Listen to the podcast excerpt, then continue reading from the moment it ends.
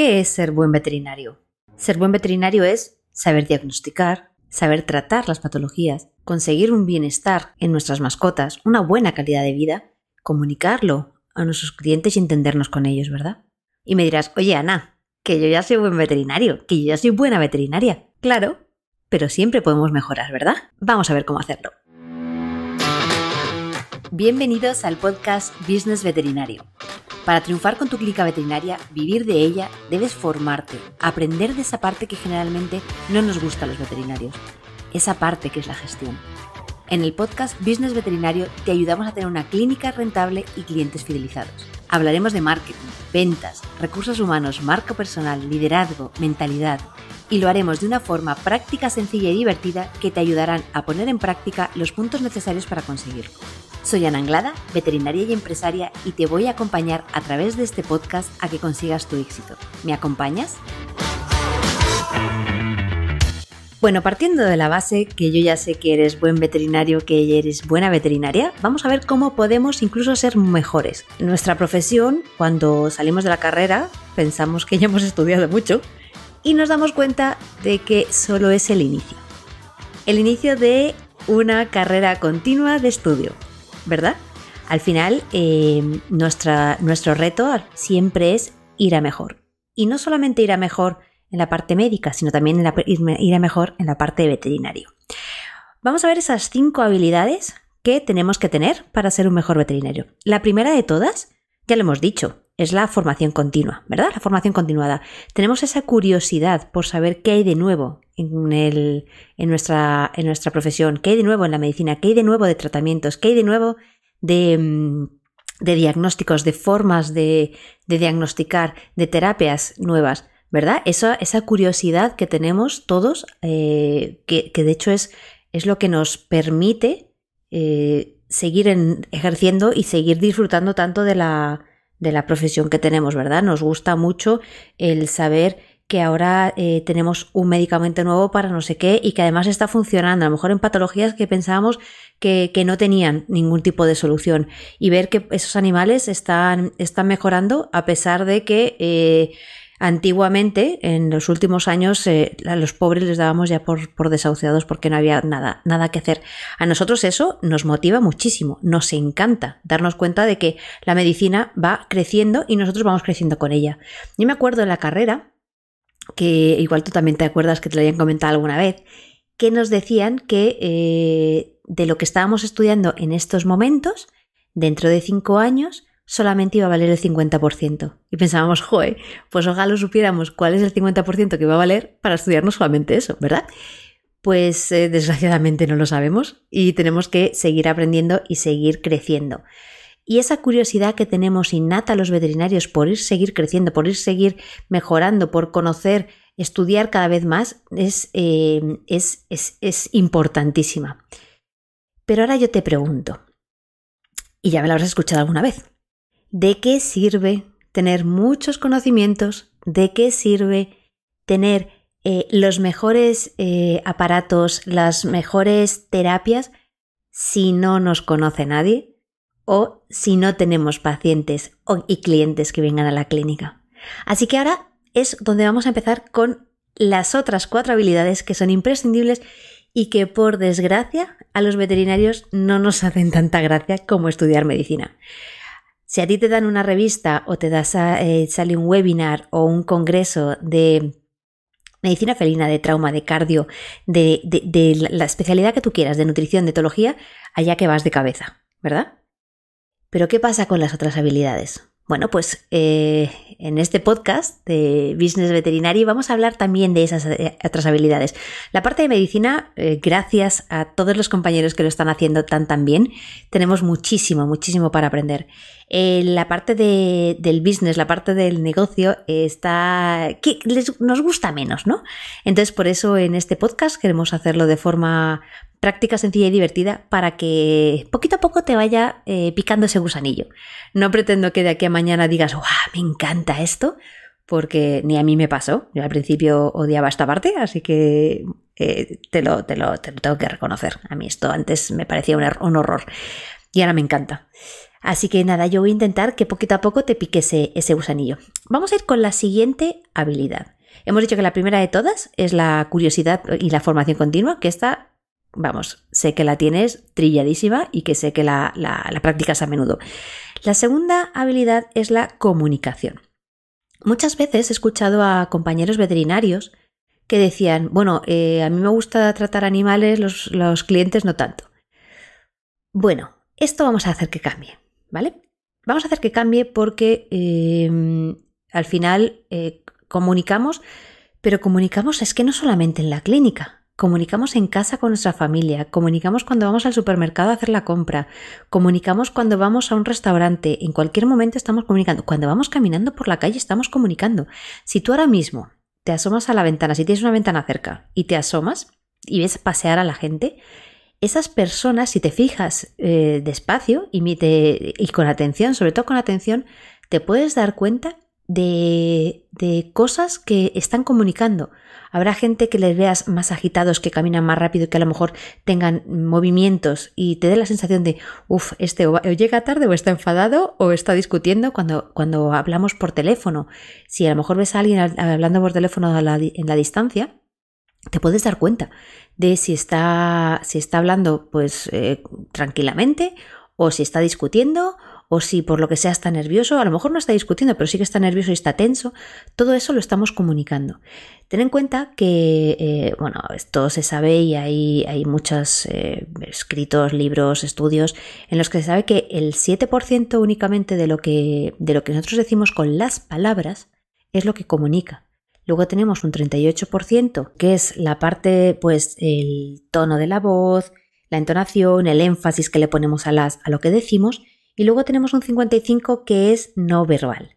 No verbal que es, pues, los gestos, los microgestos, la mirada, la expresión facial, todo eso también comunica. Entonces, esto eh, es importante porque si, dependiendo de la forma en la que nosotros hablemos con, con nuestros clientes, Em, en consulta, eh, vamos a, por mucho que nosotros estemos diciendo con palabras algo, si nosotros nuestra comunicación no verbal es completamente distinta, no, no, vamos a, congeniar con ellos.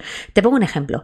Cuando, cuando entramos a, consulta con, un paciente, ya sea perro, gato, exótico, lo que, lo que trates, caballos, yo generalmente hablo de perros y gatos, que es lo que más, es lo que más veo, más, más gatos, pero cualquiera de ellos me da igual. Eh, si nosotros en el momento en el que estamos hablando con un cliente, entra el cliente a la, consulta y nos ponemos directamente a explorar al, animal y estamos mientras tanto haciéndole preguntas, si nosotros en ese momento no le, o sea, nosotros sabemos que le estamos prestando atención, pero muchas veces con nuestra forma de actuar eh, al estar mirando a la mascota, eh, explorando a la, a la mascota, puede que la otra persona piense, bueno, es que estoy hablando, pero es que no me está mirando ni me está haciendo ni caso, ¿vale? Entonces, es importante que nosotros eh, en, casos así, pues mostremos atención y seamos como, incluso, eh, mostremos que estamos mostrando atención. No sé si me explico bien, es eh, hacer una escucha activa, que es decir, venga, va, yo te estoy escuchando, porque algunas veces también nos pasa, y esto se nota, se nota mucho, cuando a lo mejor estamos entre pacientes, pues de repente hemos tenido una vacuna, de repente hemos tenido una, una, consulta de una patología un poco más complicada o que no sabemos ni por dónde cogerla, que ojo, que también nos pasa a veces que tenemos que ponernos a, estudiar qué es lo que está pasando. Em, y estamos a lo mejor pensando en eso de, ostras, pues es que esta analítica no sé cómo la tengo que pedir o a ver cómo lo tengo que hacer y tal. Si nosotros, el cliente nos está hablando, nosotros mientras tanto estamos pensando en eso, estamos no, de forma no verbal estamos comunicando el sí, estoy contigo, pero no termino de estar contigo. Entonces, vamos a estar en la consulta. Esto es una parte de las más importantes de comunicación, que es estar presente. El, mindfulness eh, que se ha puesto ahora tanto de moda, que es estar en el momento presente, es exactamente eso. Hay mindfulness de todo tipo. Mindfulness eating del momento presente a la hora de comer, mindfulness em, eh, para estar presentes y meditación. Pues vamos a hablar del mindfulness consulting, que no sé si existe, pero es el mindfulness durante la consulta. Durante la consulta, que es estar en el momento presente con la persona que tenemos delante, que sea lo más importante para nosotros ese momento esa persona es la persona más importante para nosotros en, ese, ratito de la, consulta, ¿vale? Otra de las cosas importantes de la comunicación es confirmar que lo que estamos entendiendo nosotros es lo que el cliente nos está diciendo. Porque ya sabemos que eh, esto lo estudiamos en el cole, cuando estábamos en el cole, que la, en el cole que la comunicación era el emisor y el receptor y el mensaje, ¿verdad?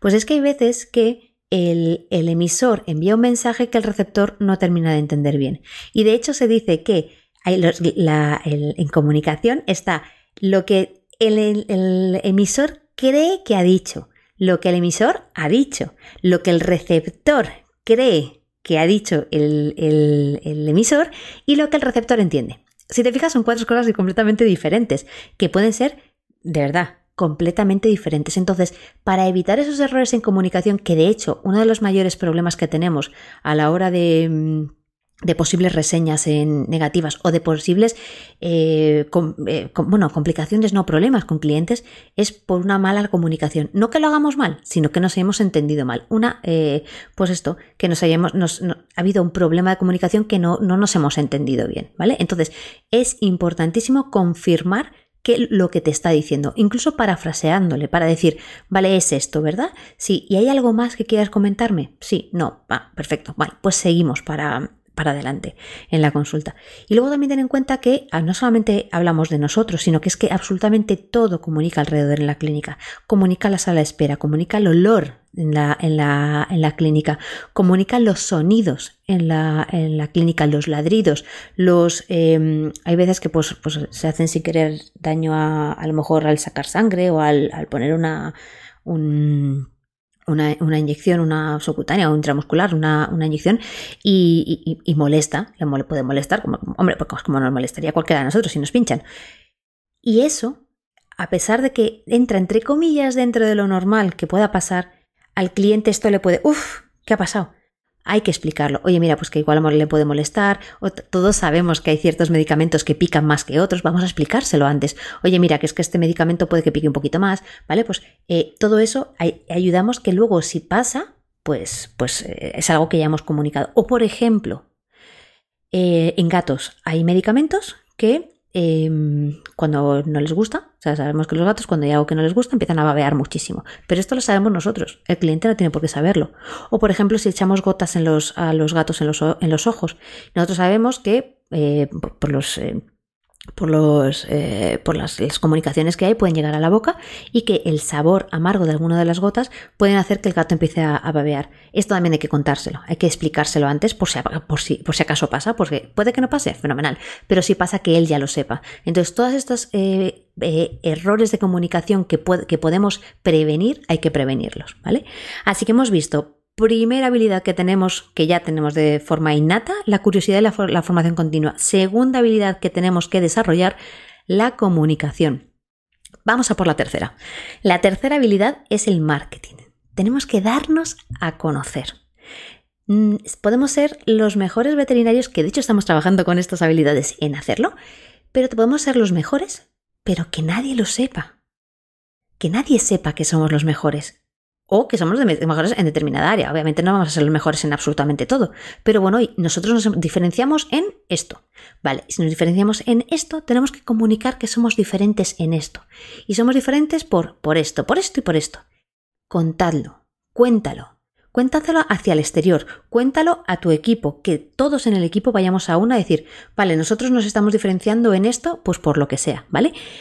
Hay que darse a conocer. No vale estar dentro de tu burbujita, dentro de tu clínica veterinaria diciendo nosotros somos buenos, nosotros somos buenos. No, cuéntalo, ábrete al exterior. Ya pueden ser por redes sociales, por eh, email marketing, que lo iremos viendo, pero es importante que te des a conocer y des a conocer también tus valores, tus valores como empresa y tus valores como persona. Para mí es importantísima la coherencia, la coherencia de lo que dices que haces, lo que haces y lo que eres. ¿Vale? Esto es súper importante que tienes que tenerlo en cuenta en tus en tu, en tu, clínica, en tu empresa y de los tuyos propios, de tus propios valores, ¿vale? Y esto lo que va a hacer es que tú conectes con tu cliente. Con, o sea, sabemos que los clientes, no todos los clientes son para todo el mundo. Entonces, como no todos los clientes son para todo el mundo, ¿cómo vamos a diferenciar? ¿O cómo los clientes nos van a diferenciar a nosotros? Pues muchas veces también por nuestros valores. Yo puedo ser eh, la mejor veterinaria de no sé qué, que si no conecto con una persona le va a dar exactamente igual. Se irá a buscar a la mejor veterinaria en no sé qué, en lo mismo, pero que conecte con esa persona. Es importantísimo que al final nosotros conectamos con las personas precisamente por eso, por nuestros valores, ¿vale? Y lo mismo que hablábamos en el episodio 1 del, del, intrusismo, esto nos sirve para educar también a, los, a nuestros clientes, para educar el por qué hacemos las cosas, cómo las hacemos, el por qué si tenemos que hacer a lo mejor una citología de un nódulo en la piel hay que hacerlo porque con los dedos no tenemos una, una bolita de cristal para saber lo que es y quien a lo mejor piensa que puede ser grasa y cuántas veces nos ha pasado que no es grasa, que es a lo mejor un mastocitoma o cualquier otro sarcoma. Es importante explicarlo y es importante educar y con eso lo vamos a hacer a través del, a través del marketing. Así que hemos visto la formación continua, la comunicación, el marketing y vamos a por la cuarta, que son las ventas. Ya sé que a la que no gusta vender, pero es que piensa que es que tú no estás vendiendo, tú estás ayudando. Vender es ayudar. Pero no hay que vender por vender. O sea, al final todo lo que vamos a hacer y todo lo que en este podcast vamos a, a, contar tiene que ser desde la ética. Marketing ético. Ventas éticas. No es vender por vender. No es decir, yo tengo que hacer, hemos dicho que eh, la meta de facturación va a ser tanto y tengo que conseguir esa meta de facturación haciendo lo que sea. No. Esa no es la forma ética que hay que hacerlo. ¿Que no llegamos a la meta de facturación por lo que sea? Bueno, pues busca formas de captar a más clientes o de hacer cosas que sean éticas, no porque tengas que llegar, digas, bueno, pues le voy a hacer una radiografía por hacérsela. Ya me entiendes. De forma ética, todo se tiene que hacer, ¿vale? Al final, em, también tenemos que entender que las clínicas veterinarias son negocios. Nosotros como propietarios de clínicas veterinarias somos empresarios. Sí que es verdad que si nosotros no ganamos dinero, no vamos a poder ayudar a más pacientes porque si, no ganamos dinero podemos ayudar a cierto número de pacientes, pero no podemos ir a más, no podemos reinvertir en el negocio, no podemos reinvertir en, equipo, no podemos reinvertir en nosotros mismos en formación, ¿vale? Entonces es importante que nosotros sepamos que la rentabilidad de la clínica es importante, no tanto la facturación como el beneficio. Es verdad que hay veces que se dice, bueno, cuanto más facturación, más beneficio. Ojito con esto. Ojito con esto porque sí que es verdad que hay estudios en los que se han visto que a veces el aumentar la facturación aumentan también los gastos y el beneficio puede ser menor. Entonces, hablaremos de esto, hablaremos de cómo controlar esos gastos para, para conseguir que el beneficio sea el, el, que corresponde y no vayamos aumentando facturación y disminuyendo beneficios. Y por último, la fidelización, que es tan importante como cualquier otra.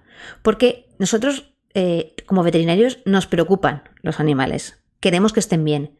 El servicio no termina con el cobro. Es decir, nosotros en el momento de que nos paguen, no decimos, ah, adiós, muy buenas, no queremos volver a verte. No, nosotros nos preocupamos, uno, por cómo se toma la medicación, dos, por cómo le ha sentado la medicación, tres, si hemos hecho algún cambio de, de alimentación, qué tal le está sentando. Cuatro, y ya no solamente cómo se está tomando la medicación, sino si es a lo mejor impongamos insulina, ¿qué tal se está apañando el dueño a la hora de poner la insulina? Porque hay gente que es más o menos hábil y puede o no puede. Entonces es importante que nosotros nos, preocupemos. Así que lo más importante a la hora de la fidelización es preocuparnos. esa palabra la tenemos que tener bien grabada en la cabeza, ¿vale? Lo podemos hacer a través del email marketing, del WhatsApp, del Telegram, del teléfono, de como queramos. Podemos mandar los informes, podemos darlos en papel, como se quiera, pero es importante que se sienta la gente acompañada, porque hay patologías, y sobre todo patologías crónicas, que si la persona no se siente acompañada, es imposible que tengamos una, buena confianza entre nosotros. La confianza es uno de los de las valores que más mueve eh, nuestra, nuestra profesión, porque si no confían en nosotros, es imposible que vengan a nosotros como, como clientes. Así que para recapitular, hemos hablado de las cinco habilidades que tenemos que tener para ser mejor veterinario y en las que vamos a ir trabajando poquito a poco. Este podcast acaba de empezar, como quien dice. Llevamos dos episodios nada más y vamos a ir viendo cada uno de estos pasos y cada uno de ellos los vamos a ir desgranando pasito a pasito porque eh, son muy, muy, muy importantes. Así que si no quieres perderte ningún episodio, ya sabes lo que tienes que hacer y es, y es que es suscribirte. Y te recuerdo los cinco pasos que hemos dicho, las cinco habilidades que son una, la curiosidad por la formación continua, constantemente tenemos que seguir aprendiendo medicina. Dos, la comunicación, aprender a comunicarnos mucho mejor, aprender a ser conscientes de que es importante la comunicación. Tres, el marketing. Recuerda que hemos dicho siempre todo ético. Marketing ético, no vamos a vender por vender tampoco. Las ventas que sean también éticas. Y cinco, la fidelización. Así que esto es todo por hoy. Muchísimas gracias por estar ahí, muchísimas gracias por escucharme. De verdad que después del primer episodio eh, he recibido un montón de, ánimos y, me ha encantado. Me ha encantado esos ánimos porque te, pues eso, te animan a seguir adelante. Eh, vamos a estar aquí todos los lunes, todos los jueves, con nuevos episodios hablando de todo lo que a mí me apasiona y yo quiero que a ti poquito a poco te vaya pillando el, el gusanillo que es la parte que rodea a la clínica, no tanto la parte de medicina, sino la parte que rodea a la clínica, que es lo que nos va a hacer ser mucho mejores veterinarios. Así que lo dicho, muchísimas gracias por, por escucharme, por estar ahí y muchas gracias por suscribirte, ya sabes lo que tienes que hacer. Y ya sabes que si quieres ponerte en contacto conmigo a través de redes sociales, incluso si me etiquetas, luego te retuiteo yo. Y hombre, siempre eso, eso hace su gracia. En redes sociales, en Instagram, estoy como arroba soyananglada. Muchas gracias, un besazo y nos vemos en el próximo episodio.